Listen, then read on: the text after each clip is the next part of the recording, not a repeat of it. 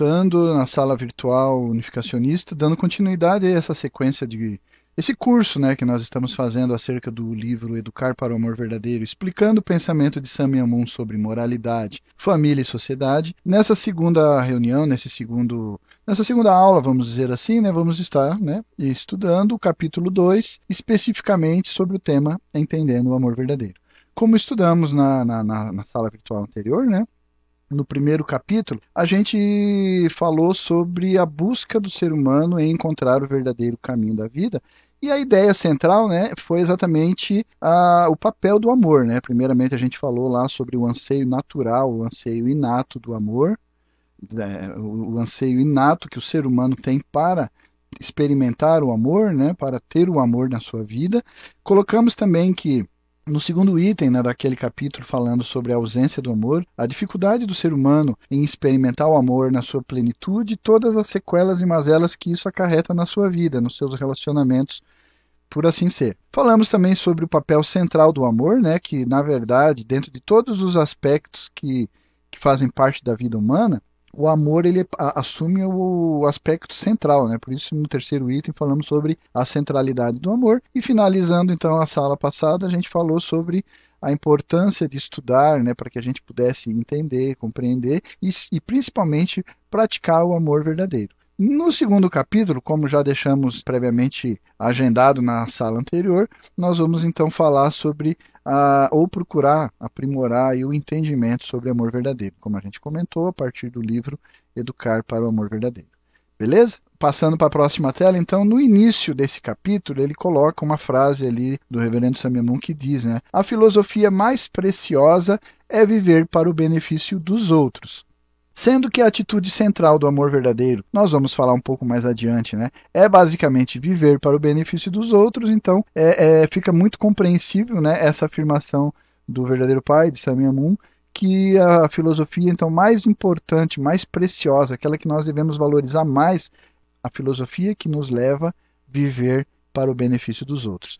Enfatizando então a importância de entender o amor verdadeiro, porque ele é a força motriz aí para esse tipo de atitude, né? Seguindo então aí para a próxima tela, né? Voltando ali ao nosso índice, ao nosso conteúdo programático, só para a gente se posicionar aí aonde estamos no avançar desse nosso curso, né? A parte 1 ainda estamos estudando sobre amor verdadeiro, na sala virtual anterior falamos sobre buscando a verdadeira forma de vida e hoje, como está grifado em vermelho na sua tela, dentro da parte 1 nós vamos falar sobre entender, né, ou entendendo o amor verdadeiro. Esse é o tema da nossa sala virtual de hoje. Beleza? Os outros temas já ficamos, já colocamos a semana passada, né, na aula passada, na, na sala virtual passada, então aí podemos avançar aí agora dentro desse conteúdo. É só para se posicionar e à medida que nós formos avançando em cada sala virtual, a gente vai destacando aquilo que a gente já passou e quais são, qual é o tema de hoje, e quais são aqueles que ainda estaremos é, vendo na sequência, tá bom? Próxima tela então, na introdução desse segundo capítulo, ele diz o seguinte: para as pessoas viverem em amor, elas precisam entendê-lo. Pronto, acabou, posso ir embora já, né? Já fechamos o tema. é brincadeira.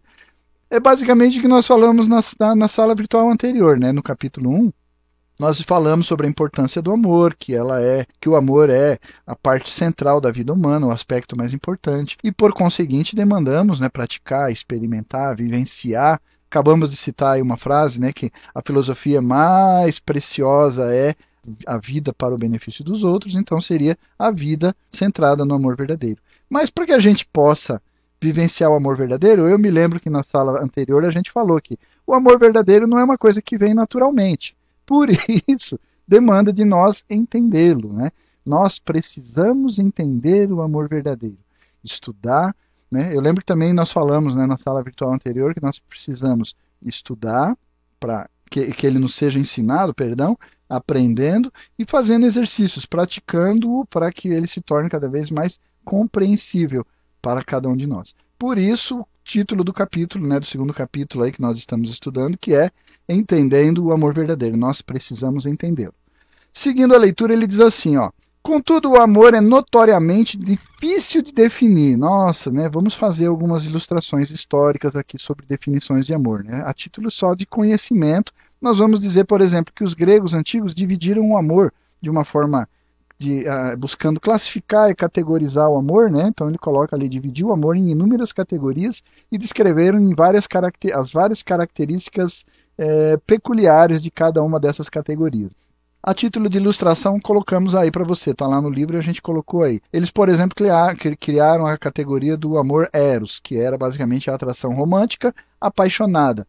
Filia seria a parte que fala sobre amizade. Eunoia se coloca como benevolência geral ou boa vontade. Physique constituía bondade para com as pessoas da mesma raça. Xenique representava a parte do amor referente à bondade com os visitantes, nas pessoas estranhas, os estrangeiros, né? O amor ágape, né? O qual os gregos definiram como é, o afeto altruísta para os outros, está muito em voga hoje em dia, e como ele diz no texto, se tornou a pedra angular do cristianismo e é também uma característica reconhecida, respeitada, enaltecida por todas as religiões do mundo atualmente. Amor ágape, né, ele é chamado de compaixão no budismo e hinduísmo e no coração humano, ou jen, no pensamento confucionista. Em adição a essas categorias de amor, feitas lá pela Grécia Antiga, né, tentando é, ca categorizar uh, o amor pelos seus aspectos, pelas suas nuances, também, além disso, existem os tipos de amor que nós encontramos na família. Há, por exemplo, a devoção que os pais sentem por seus filhos, há também a afeição que os filhos compartilham em relação aos seus pais, irmãos cuidam uns dos outros de uma forma única e especial. O amor entre cônjuges é um mundo em si mesmo, né? as peculiaridades e características do amor conjugal são únicas e que vão demandar de nós um, um estudo bem específico, e a gente vai fazer isso mais adiante. Avós ostentam uma profunda consideração por seus netos. Enfim, todos esses tipos de amor possuem suas características distintas, né? Uma coloração peculiar, única que faz parte nessa construção do que nós chamamos de amor, ok? Beleza? Vamos para a próxima tela então?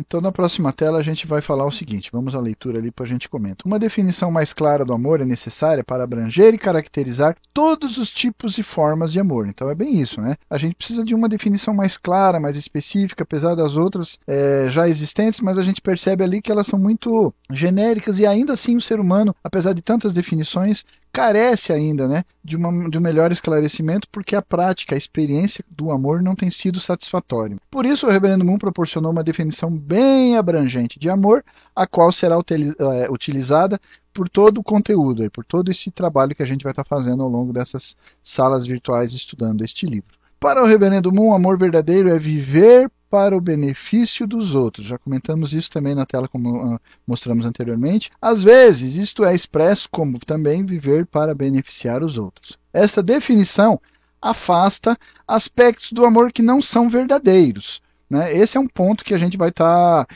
analisando mais pormenorizadamente adiante, né, que a, as pessoas tendem a mesclar, a confundir, a misturar com o amor outras emoções que, na verdade, é, tiram do amor a sua característica verdadeiro, né? essa expressão verdadeiro que a gente vai também esclarecer um pouco mais adiante. Aspectos, então, que são de fatos de fato enganosos e que levam as pessoas ao desespero ao invés da alegria, pela má interpretação e pela experiência distorcida do amor, né, acabam experimentando sofrimento, desespero, tristeza, infortúnio, ao invés de experimentar aquilo que realmente seria resultado natural do amor verdadeiro, ou seja, felicidade, alegria.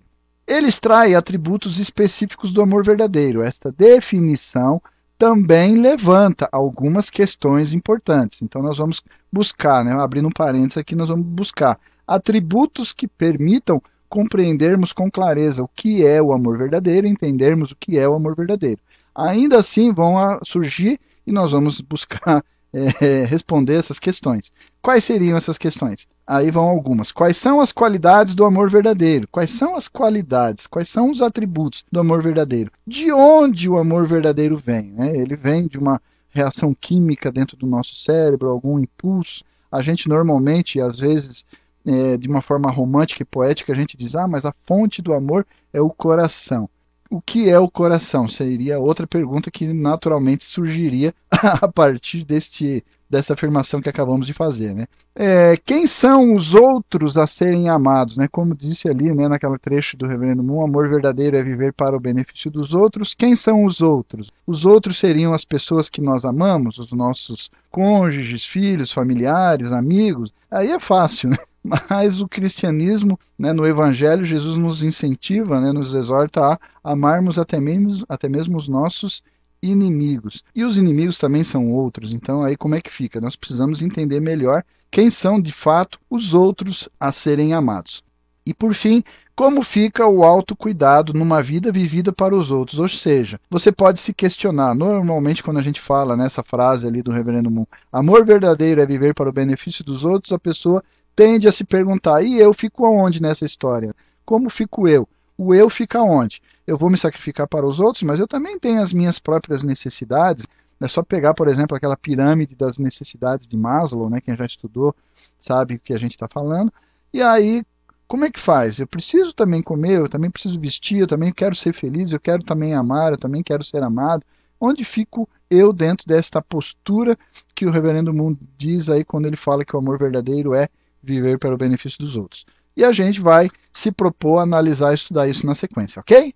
Vamos para a próxima tela então? Vamos lá, avançando. O primeiro item aí que a gente vai estar tá, é, analisando com relação à compreensão e entendimento do amor verdadeiro são as, as características, os atributos. E o primeiro que ele aponta é que amor verdadeiro é centrado no outro. O amor, para ser verdadeiro, ele precisa ser centrado no outro é um atributo, é um pré-requisito, é uma característica que vai definir amor como verdadeiro. Primeiro é esse daí, estar centrado, ser centrado no outro. O que o reverendo Moon ensina? Vamos à leitura? Ele diz assim, ó, Deus criou a humanidade por uma razão e por uma única razão ele criou a humanidade. Por que éramos necessários? Para que ele criou o ser humano? Deus precisou criar a humanidade a fim de cumprir seu amor parênteses, a gente não pode esquecer que o verbo amar demanda um objeto. Quando a gente conjuga o verbo amar, a gente inevitavelmente tem que colocar um objeto alvo desta ação. Né? Por exemplo, eu vou conjugar o verbo amar, então eu amo. A pergunta vai vir inevitavelmente: eu amo o quê? Ou eu amo a quem? Então, inevitavelmente, o amor demanda um objeto, um parceiro que vai ser é, impactado por esta ação, né? seja pessoa ou coisa, alguém ou algo, ainda assim demanda-se um objeto. Ou seja, né, nós podemos afirmar aqui que o amor é uma, é uma ação, é um verbo que demanda um relacionamento, ele é um, um verbo que é, é, é relacional, ele precisa de um objeto na, na, na, na conjugação. Então, Deus, se, eh, lá em João, né, em 1 João, eu me lembro, é, o apóstolo João fala que Deus é amor. Então, se Deus é amor, inevitavelmente, quase que obrigatoriamente, Deus precisava encontrar um parceiro, objeto, para conjugar o verbo amar. Deus ama. A quem? Ou o que? Tinha alguma coisa? Não, então ele precisou criar. Por isso, o Reverendo Mundo diz, o Reverendo Mundo diz lá que a humanidade se tornou é, a criação da humanidade, o surgimento da humanidade, o surgimento dos seres criados, se tornou quase que um resultado inevitável, pelo simples fato de que Deus é amor e ele precisa, para amar, um parceiro objeto. Beleza? Ficou claro? Voltando ali à leitura, então. É para o benefício, então, do amor que os seres humanos são as criações supremas de Deus. Amor verdadeiro acontece no relacionamento com os outros. Então, ali acho que deveríamos grifar até de uma outra cor para destacar essa afirmação, né? Amor verdadeiro acontece no relacionamento com os outros. Amor, simplesmente, como eu falei agora há pouco, ele demanda um relacionamento, ele demanda um objeto. Um que conjuga, um que é o sujeito da ação e um que vai ser o objeto da ação, que vai estar recebendo a ação. Então, basicamente, como ele fala ali, amor ele demanda um relacionamento. E o amor verdadeiro, obviamente, não diferentemente, ele precisa de um outro. Ele tem que focar no outro. Até mesmo Deus, diz o reverendo Moon, precisava de um outro para realizar o seu amor. É fantástico essa afirmação. Chega a ser revolucionário para os diferentes conceitos que a gente tem sobre amor, né? Até mesmo Deus precisava de um outro para realizar o seu amor. Ele criou os seres humanos como parceiros de amor, para compartilhar a glória de sua criação. Ele precisava de um objeto, alguém com quem compartilhar. Ele precisava de um relacionamento a fim de experimentar o amor. Então, basicamente é isso, né? Ficou bem claro aí, né, que o amor, ele é focado no outro. Ele é centrado no outro. Você não ama a si mesmo. E se você ama a si mesmo acima de tudo mais, é problema, né? A gente já sabe isso ao estudar o princípio divino, capítulo 2, a queda do homem, motivação e queda, a gente sabe muito bem a causa da queda, né? Foi o amor excessivo a, a, a mim mesmo, sobrepujando todos os demais, todos os outros. Então, por isso que a gente diz que o amor que surgiu a partir da queda é um amor falso, né? É por isso que a gente usa, inclusive, essa expressão dentro do, estudo do princípio divino. Os unificacionistas usam a expressão amor verdadeiro exatamente para marcar um contraponto em relação àquele amor que é resultante da queda, um amor autocentrado, um amor egoísta, um amor que sacrifica os outros para o próprio benefício. E a lógica do amor verdadeiro é bem essa, né? Primeira característica, então, anote aí no seu caderninho. Primeira característica para que o amor seja certificado, chancelado, validado como verdadeiro é que ele precisa, ele demanda ser, estar centrado no outro, ok? Se Deus é assim, dessa forma também devem ser suas criaturas. Como o autor Sherwood Anderson disse, dois átomos humanos estranhamente sensíveis encontram um ao outro e pensam: aqui está este outro. Somente na presença de outra pessoa é possível satisfazer o amor. Então é interessante essa colocação, e não é uma colocação religiosa, tá bom? É uma afirmação colocando simplesmente que o amor demanda de um objeto para que eu possa experimentar, para que eu possa realizar, para que eu possa satisfazer o anseio, a necessidade de amar, eu preciso encontrar um parceiro objeto com o qual eu me relacione, ok?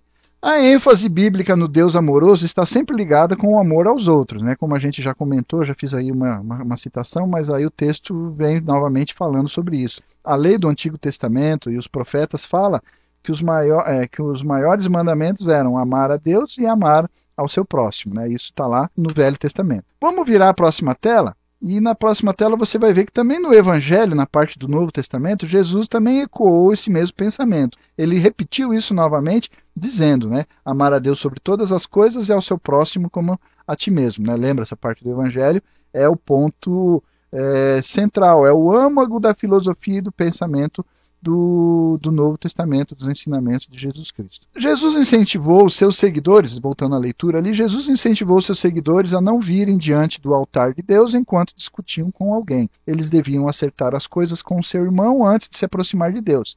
Então essa é aquela passagem quando Jesus fala, né? Se você está indo fazer uma oferta a Deus no templo, mas tem dentro do seu coração uma inimizade, uma situação mal resolvida com o irmão, uma coisa que ficou ali pendente, larga a oferta no meio do caminho, dá meia volta e vai te reconciliar com teu irmão antes de que você se aproxime de Deus para ofertar a ele, né? Porque a questão é essa: como é que eu posso querer manifestar o meu amor a Deus se eu ainda não consigo amar plenamente ao meu irmão, ao meu próximo, né?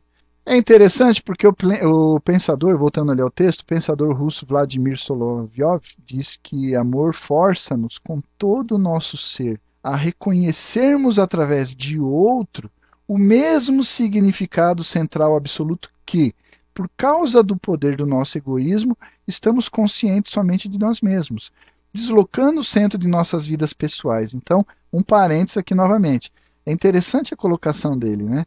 Ele diz que o ser humano passou a desfocar, ele mudou o foco, ele mudou o, o, o centro da, da sua ação de amar, né? Hoje nós amamos de uma forma egoísta, colocamos a figura central dos nossos relacionamentos sobre nós mesmos. Primeiro eu e se der para os outros sobrar um pouquinho a gente compartilha. Essa é a lógica errada. Seguindo ali no texto, o Reverendo Moon vem exatamente colocar aqui voltar, né, fazer o deslocamento desse centro novamente, saindo do indivíduo, saindo da posição egoísta e voltando para os outros. Isso ele chama de revolução. Revolução do coração, especificamente o Reverendo Moon fala, né? que é você conseguir mudar o alvo, mudar o foco, mudar o centro da sua ação de amar, que infelizmente por conta da queda focou de forma exacerbada sobre o eu, em detrimento e prejuízo do outro, né, que deveria ser originalmente o alvo do amor. Né? O amor foi criado na sua essência pelo próprio Deus, numa busca de experimentar o amor amando alguém ou algo. E nós, infelizmente, seres humanos, por conta da queda, desvirtuamos, deslocamos. O próprio pensador russo aí colocou bem claro isso, né? dizendo que o ser humano experimentou um, um deslocamento né? dessa consciência do amor.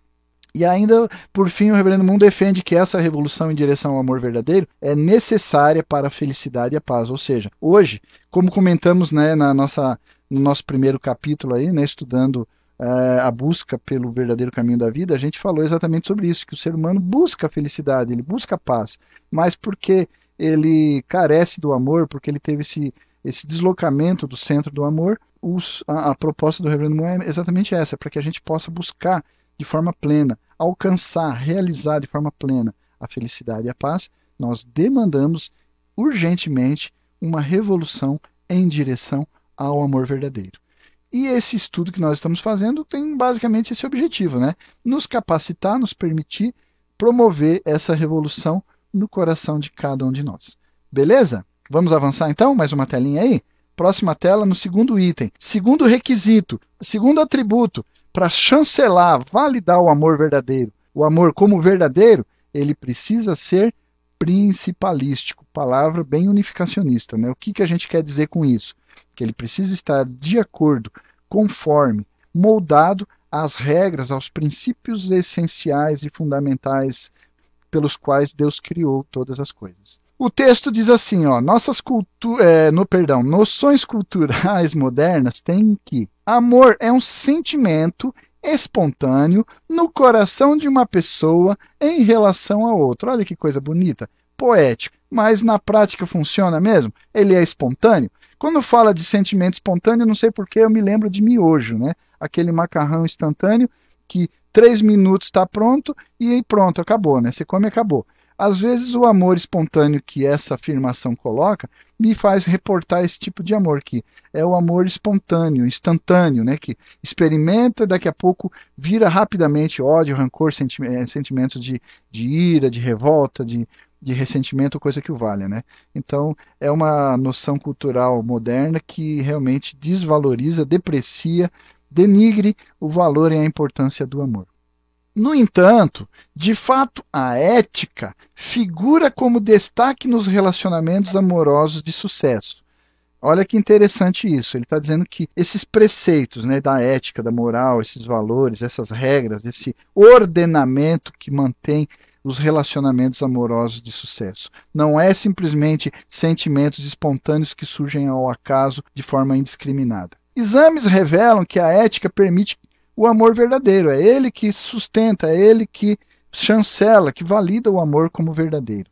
Amor baseado somente em sentimentos pode ser perigoso. E eu venho aqui fazer uma correção, não da tradução, tá? Porque a tradução está exatamente conforme o texto original, ou seja, o livro original ele diz: amor baseado somente em sentimentos pode ser perigoso. Eu não sou o autor do livro, então eu não posso alterar, mas eu aqui agora, na sua presença, vou fazer uma seguinte correção ali. Eu não diria apenas pode ser perigoso, eu diria com certeza é perigoso, né? Amor baseado somente em sentimentos, de forma absoluta vai dar problema, vai ser, é uma coisa, é andar no fio da faca, é ficar desfilando e bailando na beirada do penhasco. Olha o exemplo que ele dá ali no texto. Vamos, vamos à leitura. Um homem pode sentir que está apaixonado por outra mulher e abandonar a sua esposa e filhos por ela, deixando devastação emo emocional em seu rastro. Parênteses, exatamente por causa da afirmação anterior lá. Ele disse que o amor, né, a cultura, a, a sociedade moderna, as noções culturais que eh, permeiam a sociedade atual, elas definem muitas vezes o amor como um sentimento espontâneo. Então, de repente, uma pessoa casada, que já tem filhos, uma família constituída, de repente bateu aquele sentimento instantâneo, um amor instantâneo e espontâneo por outra pessoa e ele vai abandonar toda aquela estrutura que ele construiu. Se ele abdicou, se ele é, passou por cima dos princípios e valores de ética, de moral, ele vai fazer isso, seguindo simplesmente impulsos é, espontâneos, né, de um sentimento que surge é, de uma forma tão rápida, né, como um relâmpago, né. Ele ainda segue falando ali uma outra situação. Vamos voltar ao texto. Um professor pode sentir uma atração romântica em direção a uma jovem estudante e de através de, um, de uma postura de abordagem sexual, pode acabar prejudicando psicologicamente essa, essa aluna né, para a vida futura. Então, com essas abordagens sexuais, pode é, desvirtuar valores e antecipar situações que a pessoa ainda não estaria pronta para vivenciar. Né? Então, olha que interessante, o psicólogo Scott Peck aponta o seguinte: muitas, muitas pessoas que possuem um sentimento de amor e até agem em resposta a este sentimento, agem de todas as formas destrutivas de, de desamor. A fim de beneficiar os outros, o amor verdadeiro adere aos princípios de ética, ele se conforma. O amor verdadeiro, que tem como alvo, como nós falamos no item anterior, estar centrado nos outros, ele inevitavelmente precisa estar conforme, aderir, conformar-se, estar aceitando e acatando e se submetendo a esses princípios de ética. Baseado em princípios, o texto diz: uma pessoa realmente amorosa se comportará de forma benevolente em relação a uma pessoa que ele ou ela não está sentindo ser benevolente no momento. Ser gentil com o cônjuge quando este está sendo grosseiro significa que uma pessoa acredita na bondade mesmo quando o outro não a evoca. Isso significa que uma pessoa crê na preservação e proteção do próprio matrimônio. Então veja só a importância de excluirmos aquela ideia é, ilusória de que o amor é simplesmente um sentimento espontâneo no coração de uma pessoa e colocarmos que ele também é uma força que é regida, direcionada, pautada, submetida aos princípios de ética. Ele tem que estar em conforme. Existe uma, existe uma ordem, existe um ordenamento tangendo e balizando a força do amor, permitindo que ele viva sempre em benefício dos outros. Então, nesse sentido, ele até exemplificou ali, né? Você viu no meio do texto? Por exemplo, de repente você está tendo um relacionamento com uma pessoa que não tem sido benevolente para com você, mas ainda assim, porque você a ama de forma verdadeira, porque você está centrado no outro, porque o seu amor está conformado, balizado por princípios de ética, ainda assim você consegue agir, manifestar benevolência, se comportar de forma benevolente em relação a essa pessoa, ainda que ela não esteja sendo benevolente em relação a você neste momento tal como num relacionamento conjugal, mesmo que o seu cônjuge neste momento está sendo grosseiro com você, porque o seu amor é verdadeiro, porque você está sentado, centrado no outro, porque ele está tangido e balizado por princípios de ética, você ainda assim consegue ser gentil com esse seu cônjuge.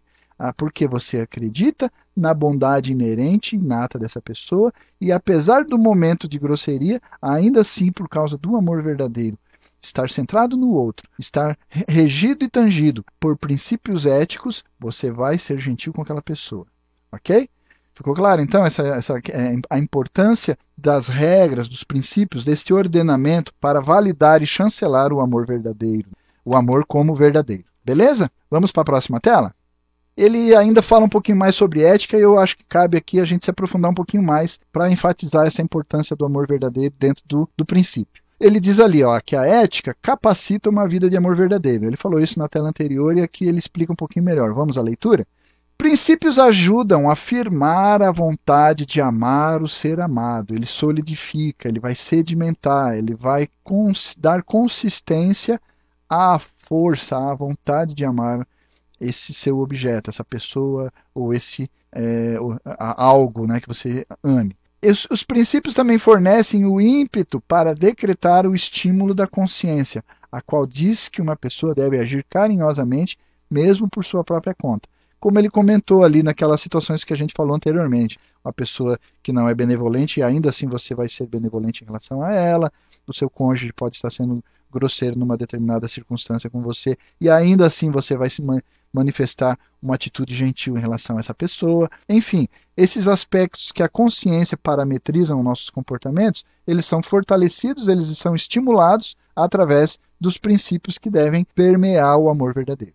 Aí ele coloca um exemplo bacana. Olha só, a Madre Teresa não poderia ter superado a sua repulsa natural aos sinais e cheiros de doença e da morte em Calcutá, se ela não tivesse acreditado que a imagem de Cristo estava viva em cada pessoa. Quando ela olhava, quando ela via cada pessoa imunda sendo ruída por ratos, isso não fazia ela se afastar por causa da repulsa, muito pelo contrário, ela não deixava as pessoas considerando elas como pilhas de lixo.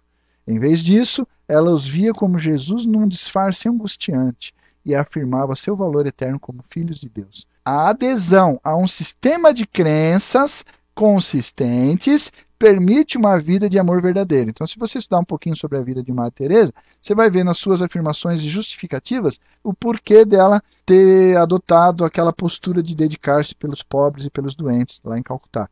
Então, é um posicionamento, é uma adesão que ela fez voluntariamente a um sistema de crenças que justificaram ela ter esse gesto de amor verdadeiro pelo seu semelhante em detrimento das circunstâncias externas que todas essas pessoas pudessem estar inseridas, porque ela botou essa regra de ética, essa regra de princípio, de que aquelas pessoas são, ainda assim, filhos de Deus, que têm um valor eterno e que demandam, por conseguinte, a manifestação do amor verdadeiro. Ok? Acho que fica claro, né? Essa justificativa, né? Acho que esse exemplo aí esclarece bem o que ele quer dizer quando dá é, é, é, esse requisito para que o amor seja verdadeiro ele seja principalístico. Concluindo a esse tema, ele diz ainda assim no texto: A necessidade de princípios éticos no amor pode ser observada nas reações viscerais que as pessoas têm em relação às violações do que é certo e do que é errado nos seus relacionamentos. Parênteses aqui também cabe mais um, né? Então a gente pode até dizer, não, eu sou liberal, eu acho que o amor pode ser experimentado assim, assado, mas isso é uma grande mentira, é um grande discurso vazio, porque na prática todas as pessoas elas são movidas, elas reagem de uma forma visceral quando elas se deparam diante de, de, de circunstâncias aonde ela tenha que fazer o julgamento de certo e errado. Se ela encontrar erros nos relacionamentos humanos, ela vai agir de forma visceral, apesar do discurso de liberalismo, coisa que o valha. Né?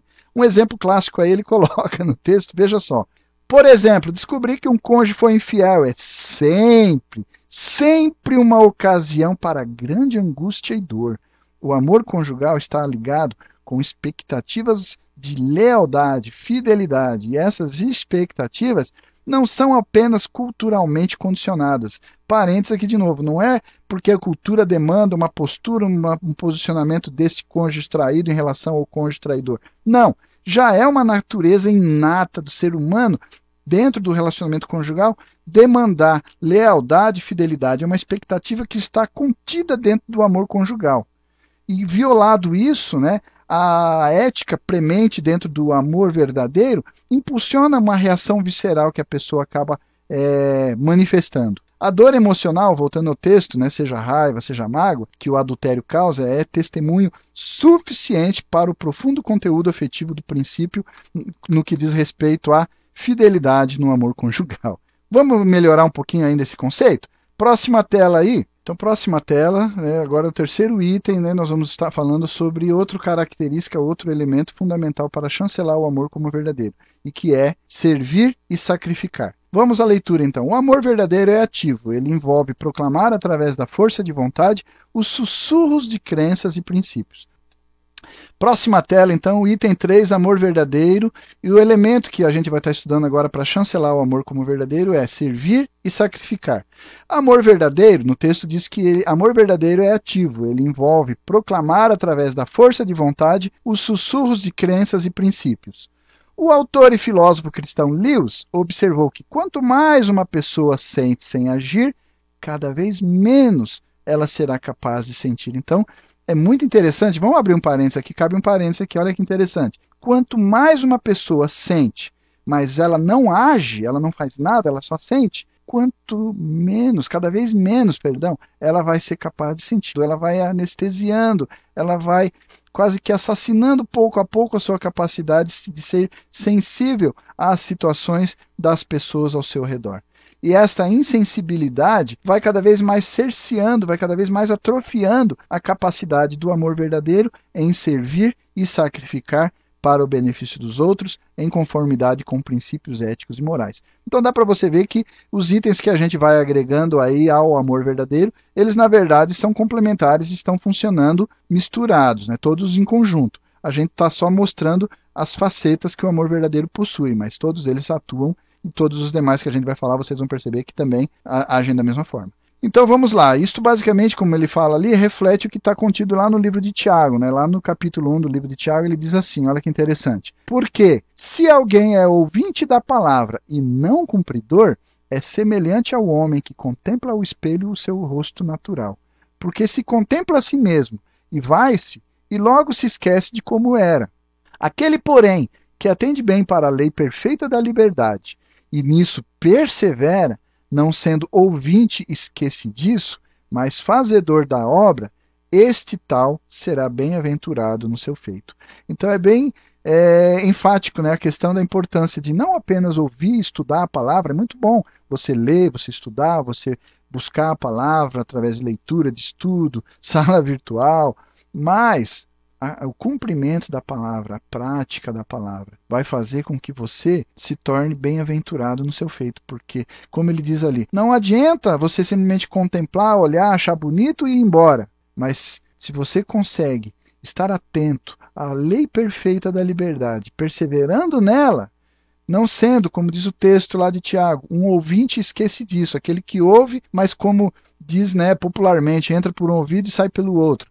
Mas sim, um fazedor da obra do bem, esta pessoa sim é bem-aventurada no seu feito, ou seja, ela pratica, ela consegue realmente tornar real o amor verdadeiro, não apenas um conceito bonito para ser ouvido num determinado momento, numa determinada cerimônia, num determinado sermão, numa determinada palestra, mas que passou dois minutos, uma hora, no dia seguinte eu já esqueci porque não consigo colocá-la em prática.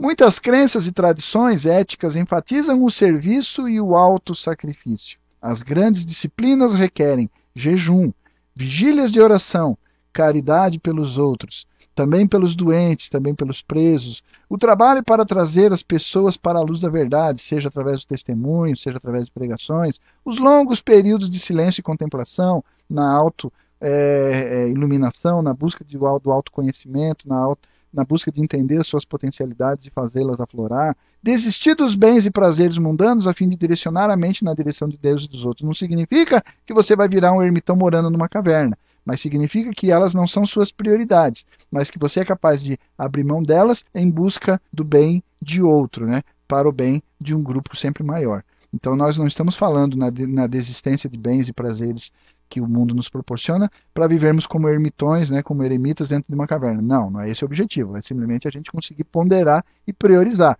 porque o conforto eles ele não é necessário e nós precisamos aprender também a compartilhar ele, permitir que todos possam desfrutar de tudo aquilo que o ser humano conseguiu construir em termos de modernidade, conforto, e, e, assim por diante. É como se, a fim de que o amor possa descer do céu, o serviço e o sacrifício deva criar um vácuo na terra, ou seja, é uma força de atração, né? E precisa se criar um espaço para que o amor do céu possa vir. E esse espaço ele é, é naturalmente criado, desenvolvido a partir desses elementos aí que a gente citou, o serviço e o sacrifício, ok?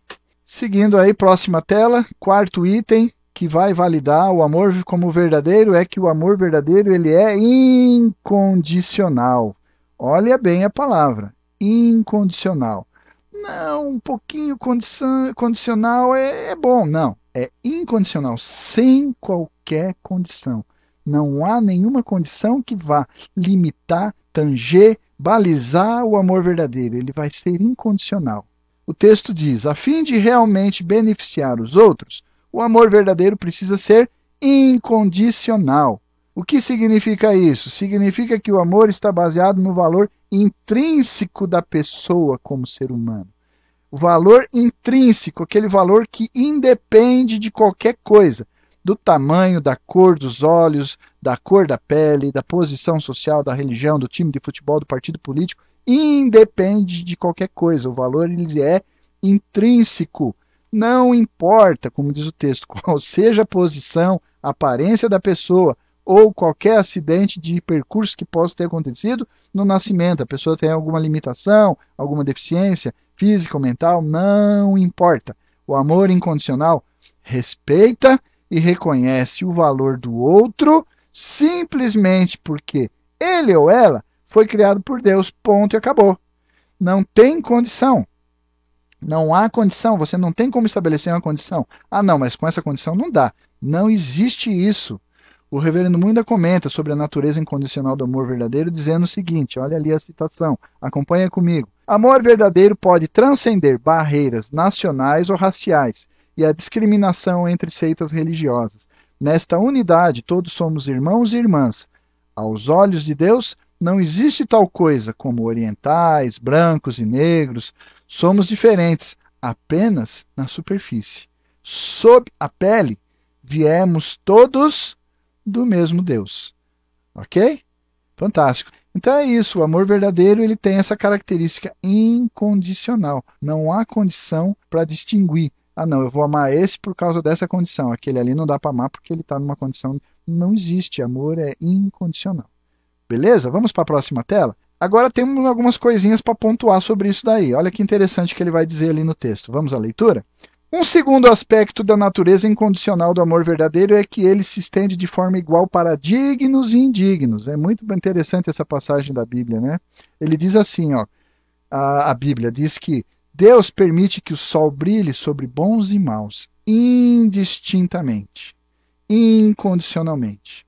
Se existia alguma condição, como ele citou na tela anterior ali, questão da cor da pele, né, brancos, negros, orientais, né, posição social, aparência, enfim, Aqui ele vai mais além. A gente poderia talvez até pensar em distinguir através de pessoas boas e más. Não, os bons têm direito e os maus têm que sofrer. Não funciona assim.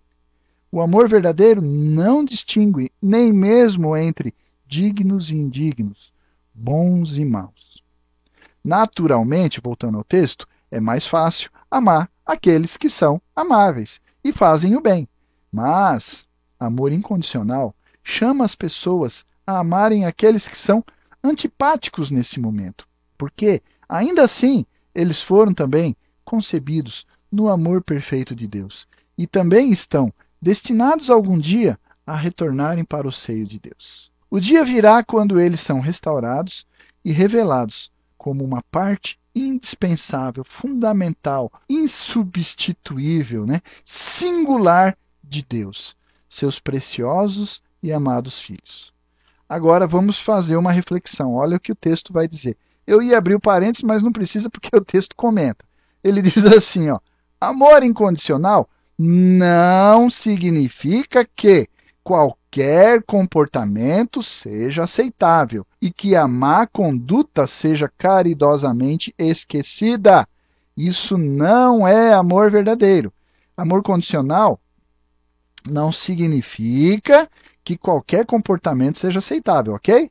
Então, não, não, porque eu tenho que amar incondicionalmente, então a pessoa faz coisa errada, eu vou lá e passo a mão na cabeça dele, porque eu tenho que amar e abraçar ele. Pera lá, vamos botar, vai devagar, vai devagar, não é bem assim não. Amor incondicional é concebido com a esperança de redimir o outro e chamá-lo de volta para a verdadeira forma de Deus. Ou seja, o cara está fazendo uma coisa errada, você vai odiar ele por causa disso? Não. Agora, simplesmente eu vou passar a mão na cabeça e desconsiderar o erro? Também não.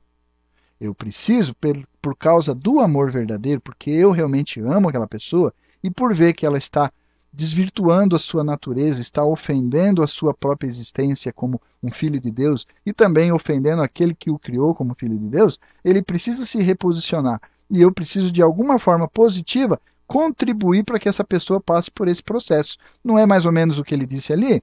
a gente tem que ter a esperança de redimir o outro, fazê-lo né, voltar à sua verdadeira forma em conformidade com o que Deus concebeu.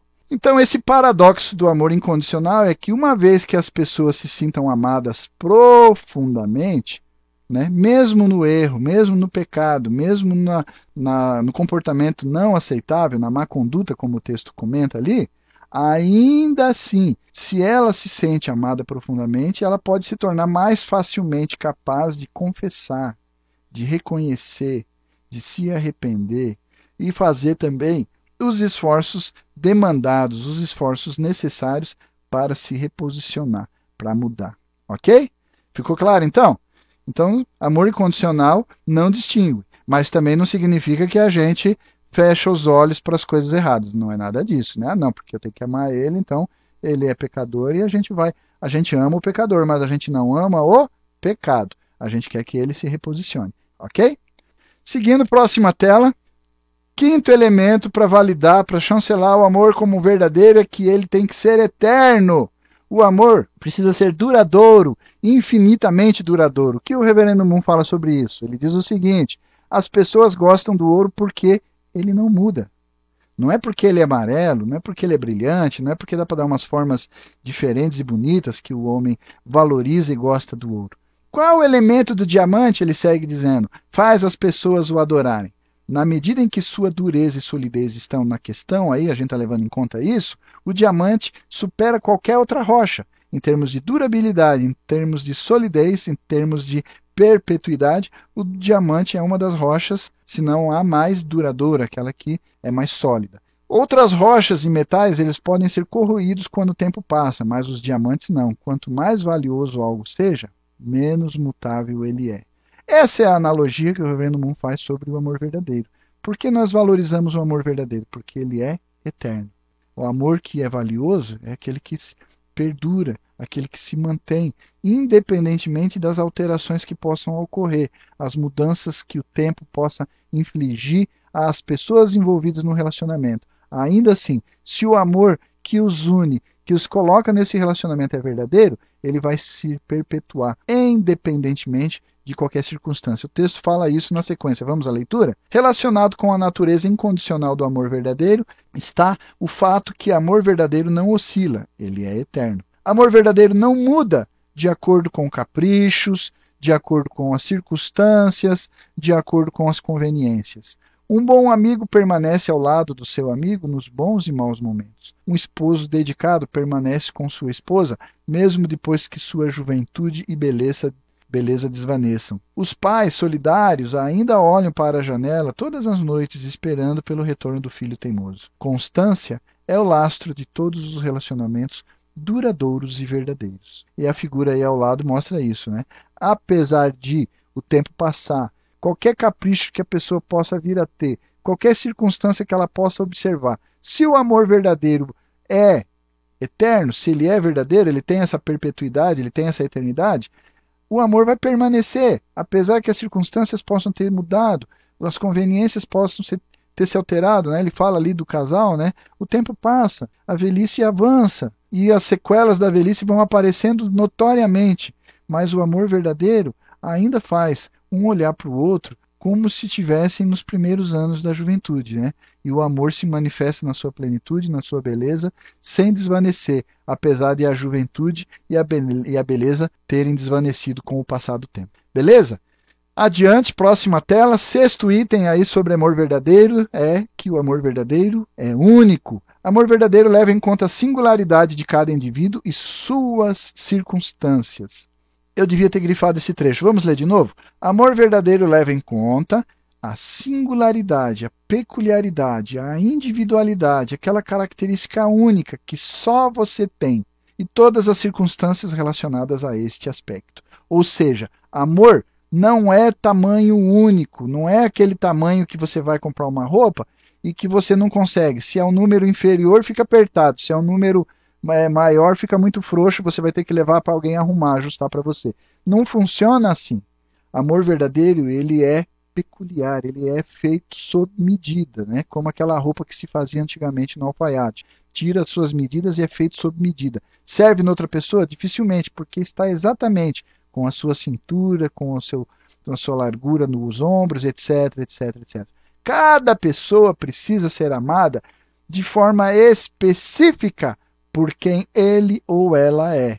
Uma entidade única, sem igual, sem repetição no universo, com gostos e antipatias, preferências e pontos fracos. Amar com discernimento requer sabedoria, atenção e paciência. Por isso, nós precisamos entender que cada pessoa é única. Não dá para amar ninguém igual. Deus não ama ninguém igual. Todos nós somos portadores de uma singularidade, de uma característica única que Deus nos dotou e que ele aprecia porque está em nós. E, nem ele, e ele não vai encontrar em nenhuma outra pessoa. Ok? Por isso aí está a unicidade, essa característica de unicidade do amor. Não dá para amar no atacado. Vamos amar todo mundo igual. Não existe isso, porque nós não somos iguais. Esta é a essência da devoção ao outro. A esse respeito, o reverendo Moon observou: não há duas pétalas numa flor iguais. E se você examinar cuidadosamente todas as pequenas pedras e seixos de uma montanha, você verá que todas elas são diferentes. Essa é uma das belezas da natureza. E é assim que você nasceu. Incrível, né? Então, a sua característica única é, é diferente, não pode ser igual. Chega a ser inconcebível pensar em sentir amor diminuído, sendo que a porção de amor que Deus dá a mim é única. A forma, e não é só a porção no aspecto quantidade, mas na forma, na qualidade, na peculiaridade do amor que Deus dá a mim, é único. Ninguém nesse mundo recebe o amor que eu recebo de Deus. E eu não tenho como receber o amor que você recebe de Deus, porque a sua peculiaridade, a sua singularidade, a sua unicidade não tem como substituir. Eu não tenho essa característica. Então eu tenho que respeitar ela e também aprender a olhar como Deus olha e amar ela, porque é uma característica que só você tem e que eu devo respeitar e admirar também. Há princípios gerais de amor que funcionam e se aplicam a todos. Essa é a parte social, a parte socializante do amor, né? As regras gerais são compartilhadas aplicadas a todos. Agora, o aspecto de que o amor também é feito sob medida para o indivíduo, a fim de fazê-lo se sentir amado de forma única. E isso a gente também tem que levar em conta. Eu não posso exigir que Deus me ame igual a você, ou você exigir que Deus te ame igual a mim. Nós somos indivíduos sob medida, que Deus fez uma vez só e jogou a forma fora, como diz na gíria, né? Então, por isso os princípios gerais se aplicam a todos, mas as regras do amor na, na, sua peculiaridade, nesse atributo de unicidade, não tem como exigir que o meu seja igual ao seu e assim por diante. Então, quando você amar, você tem que observar as características únicas de cada pessoa, de cada objeto ao qual você ama, e dar a ele o amor único. Não pode querer socializar o amor. Ah, eu vou amar todos os meus filhos de forma igual. Não existe, porque cada um tem uma peculiaridade. E a demanda de amor de cada um é única. Não dá para comparar. O filho não pode comparar dizendo, ah, não, porque o pai ama esse mais do que eu. Não funciona assim, o amor é diferente. Então Deus demonstra claramente esse entendimento de cada um de seus filhos, guiando-os gentilmente através de coisas que falam mais intensamente para o coração de cada indivíduo. Deus demonstra o seu conhecimento e apreciação pela singularidade do indivíduo, falando ao coração de cada indivíduo, de cada pessoa, de cada individualidade, através ou da música, ou da arte, ou da literatura, ou dos esportes, ou através de animais de estimação, da dança, da literatura, academia, papapá, papapá. Quantas coisas a gente poderia usar aqui? As infinitas áreas do conhecimento são manifestações de Deus e cada um de nós nos apegamos, nos atemos a uma delas. E Deus vai falar a nós através daquilo. Nunca de forma igual, nunca de forma no atacado, né? Qualquer coisa que uma pessoa adore, ok? Deus utilizará essas coisas para chegar até ele ou ela, dizendo na essência: Eu conheço você, eu entendo você e eu amo você pelo que você é. Adieu? Beleza?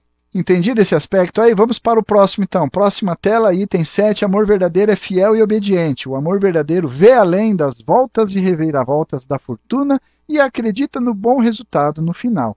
Ele é fiel sempre desta forma. Considerando, aí um parênteses, considerando sempre o resultado no final. Apesar de qualquer mudança e alteração, ele se mantém fiel e obediente às regras, aos princípios, sem oscilar, sem vacilar. São Paulo proclama isso lá no livro de 1 Coríntios, dizendo: Tudo sofre, o amor tudo sofre, tudo crê, tudo espera e tudo suporta. O amor verdadeiro é fiel naquilo que é submisso e obediente. Obediência nem sempre conhece os motivos e porquês das ordens de Deus, ou dos sussurros da consciência, ou das ordens de autoridades, ou os conselhos de mentores. Contudo, manter a fé com todos eles traz bons resultados. Frequentemente, os propósitos de Deus ou a sabedoria dos outros somente se torna claro muito mais tarde, depois de ter obedecido fielmente. Às vezes, as razões não são nem mesmo claras ao longo de toda a vida. Contudo, uma vez discernidos, uma vez distintos, a sabedoria e o raciocínio de Deus vão nos impressionar de uma forma dupla, porque nós, como fiéis, observamos e percebemos como ele opera tudo para o nosso bem. Obediência fiel é chamada para os relacionamentos familiares também.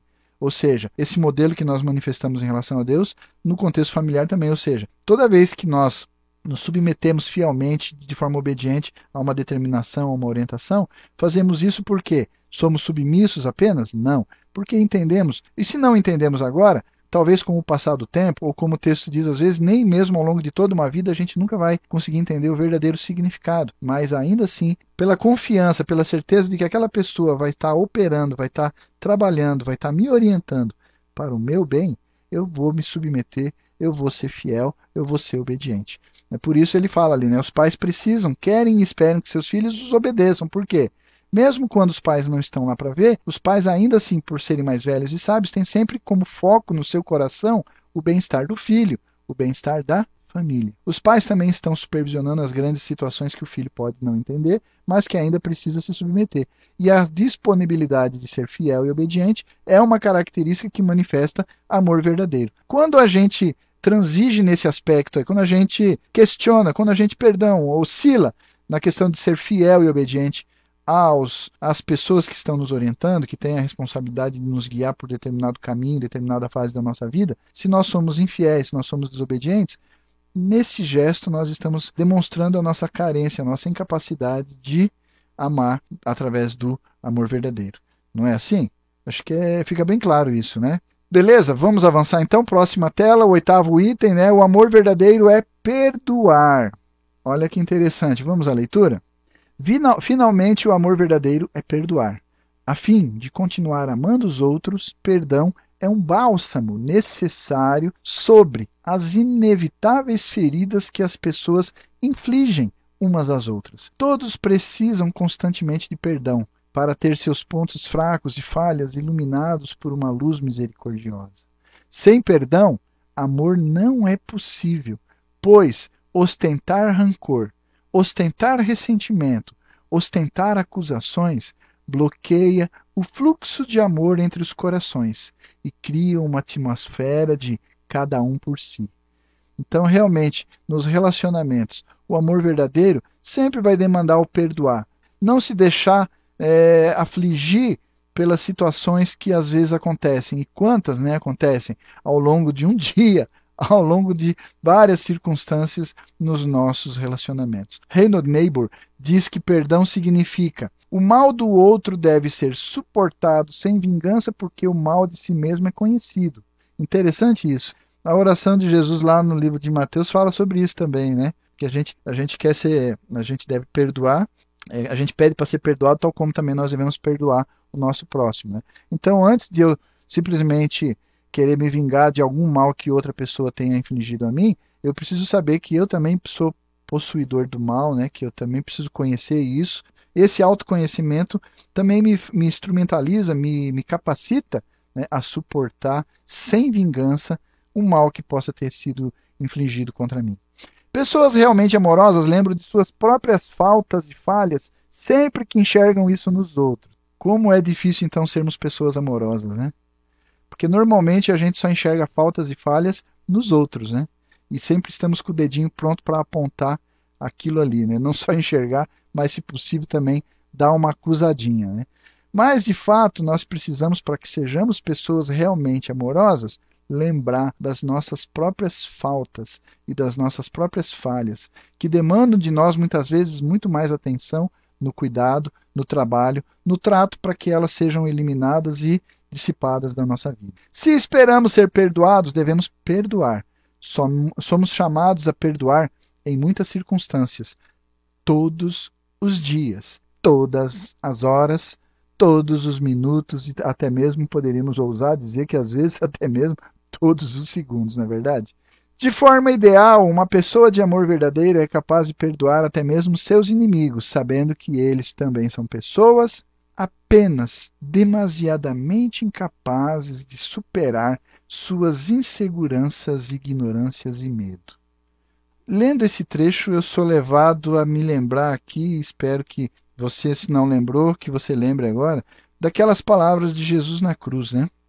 Quando ele ora a Deus pedindo, Pai, perdoa-os porque eles não sabem o que fazem. Vem exatamente de encontro, né? E é o maior exemplo, o exemplo mais poderoso que me fez justificar na minha mente o que está afirmado nesse texto aí, né? De forma ideal, uma pessoa de amor verdadeiro é capaz de perdoar até mesmo os seus inimigos, porque ele é sabedor de que essas pessoas também são muito demasiadamente incapazes de superar as suas inseguranças, as suas incertezas, as suas ignorâncias, os seus medos. Né? Isso mostra a capacidade de uma pessoa de experimentar o amor verdadeiro. Perceber que aquela pessoa fez algo errado simplesmente pela sua incapacidade, seja ela insegurança, ignorância ou medo. Amor penetra até na dor sob a raiva, e o amor tem também piedade na dor. Amor vê a inveja e a insegurança que muitas vezes está escondida sob a arrogância das pessoas. O amor também perdoa e apoia essas circunstâncias. Amor vê o esgotamento que pode estar escondido por trás da impaciência dessa e daquela pessoa. Nada mais é do que um esgotamento que se manifesta numa, numa impaciência. A gente também consegue, através do amor, ver boas intenções, mesmo que sejam nos erros das pessoas. Né? A pessoa errou, mas havia ainda por trás daquele erro uma boa intenção, uma tentativa de fazer algo que talvez é, no caminho acabou enveredando no caminho do erro. Então o amor, por causa disso, vai sempre dar generosamente outra chance, outra chance e outra chance. Beleza? Vamos avançar? Fechando aí esse conceito, né, esses oito é, aspectos, essas oito qualidades, esses oito atributos que o amor é, demanda para que ele seja verdadeiro, ele vai desencadear o que o, o, texto fala ali, a formação de uma rede sempre expansiva de outros. Né? Esses outros cada vez mais se tornam mais expansivos, é uma rede que vai ampliando o escopo cada vez mais. Né? Na visão do Reverendo Moon, como diz o texto, os outros que uma pessoa vive para beneficiar, aquele viver para o benefício dos outros, estão constantemente se expandindo em escopo, até que o mundo inteiro seja abrangido pelo amor verdadeiro.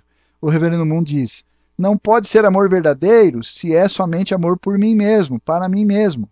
Amor verdadeiro não pode ser minha posse individual. Amor verdadeiro é para todas as pessoas e para todo o universo. Amor verdadeiro é o que conecta família, conecta sociedade, conecta a nação, conecta o mundo e também conecta o universo. Beleza? O indivíduo deve amar a família mais do que ele mesmo o amor pela família vai se expandir para o amor pela comunidade. Nos momentos de crise nacional, esse amor da comunidade também vai naturalmente ser, ser expandido para o país, né, para o escopo maior do país. O amor pelo país vai definitivamente se estender depois para a humanidade e os outros de uma pessoa estão cada vez mais se expandindo nesse círculo de expansão abrangendo todo mundo. E o exemplo que eu sempre dou para ilustrar isso é aquela pedrinha batendo na água do lago, né? A água paradinha, você joga a pedrinha lá no meio do lago e ela vai formando aqueles círculos concêntricos que vão se expandindo cada vez mais até alcançar é, todos os cantos ali do, do, do, lago. Né? Se o amor pelos outros, o texto diz, se estabelece para em qualquer ponto de limitação, ou seja, ele estava se expandindo, mas de repente ele tropeça e fica preso num determinado grupo ali, seja é, uma comunidade, seja uma sociedade, seja uma nação. Ele tem, então, quando ele, ele, ele enrosca ali, ele fica preso naquela limitação, ele passa a ter o potencial para se tornar concentrado de forma desproporcional, de forma distorcida sobre esse, esse âmbito, sobre esse objeto de amor. E até mesmo pode acabar se tornando mal, ele pode se tornar causa de conflito com os outros grupos. Ele vai explicar isso mais adiante. Vamos para a próxima tela? Especialistas concordam, né? O filósofo Pitirim Sorokin disse: se amor não se estende para toda a humanidade, se ele está confinado dentro de um único grupo, como a gente comentou aí anteriormente, ele nesse processo de expansão ele de repente enrosca, tropeça, fica enroscado ali num determinado nível, né, num determinado escopo, uma determinada família, tribo, nação, raça, denominação religiosa, partido político, sindicato, casta, classe social, qualquer parcela da humanidade que ele exemplificou aí, esse altruísmo dentro do grupo tende a gerar um antagonismo fora do grupo. Meu Deus, que palavras sábias desse filósofo. Por quê? O que acontece? Vamos fazer uma analogia. De repente a gente chegou num determinado grupo, uma determinada comunidade, por exemplo, uma torcida organizada de futebol. Então, dentro do grupo da minha torcida, do time, dos torcedores do mesmo time que eu torço, nós somos muito unidos, compartilhamos, comungamos mesmas ideias, cantamos hinos com, com fervor, né, em voz uníssona quando vamos no estádio, incentivando o time e tal, mas de repente nos deparamos com a torcida do time adversário. O que vai acontecer? pode ocorrer uma animosidade, né? A gente sabe que o altruísmo que estava dentro do grupo, limitado àquele grupo, sem ter capacidade de transcender esse grupo, quando se deparar com outro grupo, ele vai ter um antagonismo, pode ocorrer um conflito, pode ocorrer um embate. E isso é um exemplo, a gente pode aplicar isso em qualquer outra coisa, tá? Eu usei aí a torcida uniformizada no futebol, mas a gente pode aplicar isso na religião, na política, enfim, né?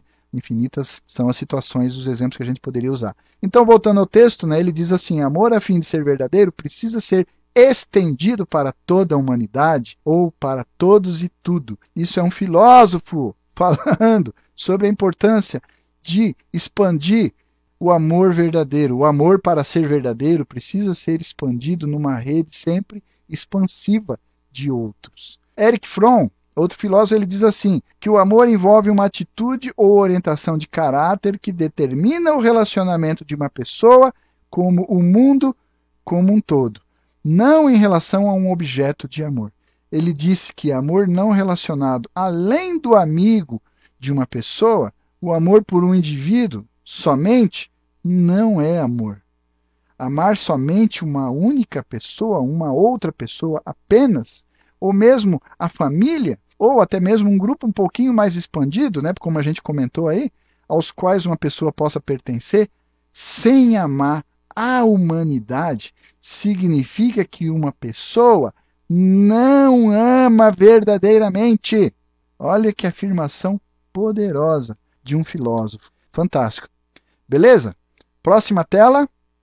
Então, para a gente fechar esse, esse, ponto aí da rede sempre expansiva de outros, ele diz o seguinte: viver então para o benefício dos outros não significa exclusão do próprio ser, como a gente havia questionado lá no início. Pera lá, então quer dizer que para eu viver para o benefício dos outros eu preciso abrir mão de mim mesmo, passar por cima do eu? Não é bem assim, longe disso, diz o texto. Pessoas que vivem para os outros, elas se tornam mais realmente elas mesmas a verdadeira autenticidade da sua individualidade, a verdadeira autenticidade da sua autonomia não foram em nenhum momento colocados de lado, muito pelo contrário. Graças à sua individualidade autêntica, graças à sua autonomia autêntica, que foi preservada e utilizada para o bem dos outros, é que a rede expansiva de outros pôde cada vez mais né, se ampliar. Como ele diz ali, né? A gente vai colocar de lado, sim, a autocentralidade. O que não é autêntico na existência do indivíduo é a autocentralidade exacerbada que as pessoas vivenciam hoje.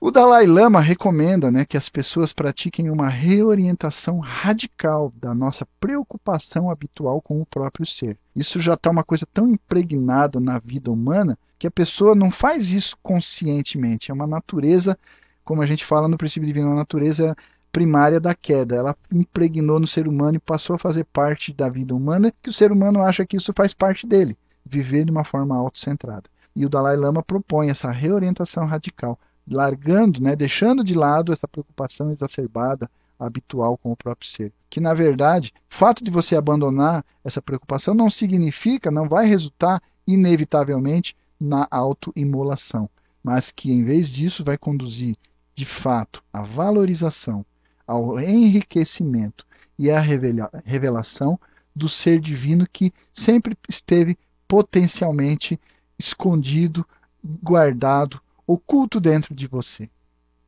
O indivíduo deve amar a família mais do que ele mesmo. O amor pela família deve se expandir para a comunidade, isso a gente já falou anteriormente, então basicamente o gráfico do lado aí vai dizendo isso. O indivíduo vai viver pela família, a família pela sociedade, a sociedade pela nação, a nação pelo mundo, e o amor pelo país deve ser definitivamente se tornar pela humanidade. Os outros de uma pessoa estão num círculo cada vez mais expansivo, abrangendo todos e tudo. Beleza? Fechou aí? Vamos para a próxima tela. Então aqui é só um resuminho, né? Um gráfico para exemplificar, para ilustrar, né, de fato aquilo que a gente falou ao longo dessa sala de hoje. Procuramos aí então entender um pouco mais sobre amor verdadeiro, analisando os seus atributos que já foram anteriormente comentados, aí só esquematicamente colocando para você guardar. Então anota aí no seu caderninho, tá? Para que o amor seja verdadeiro, ele precisa passar pelo crivo aí desses oito atributos claramente pontuados aí no texto. Beleza? Então é isso, gente. A sala de hoje a gente está encerrando, né?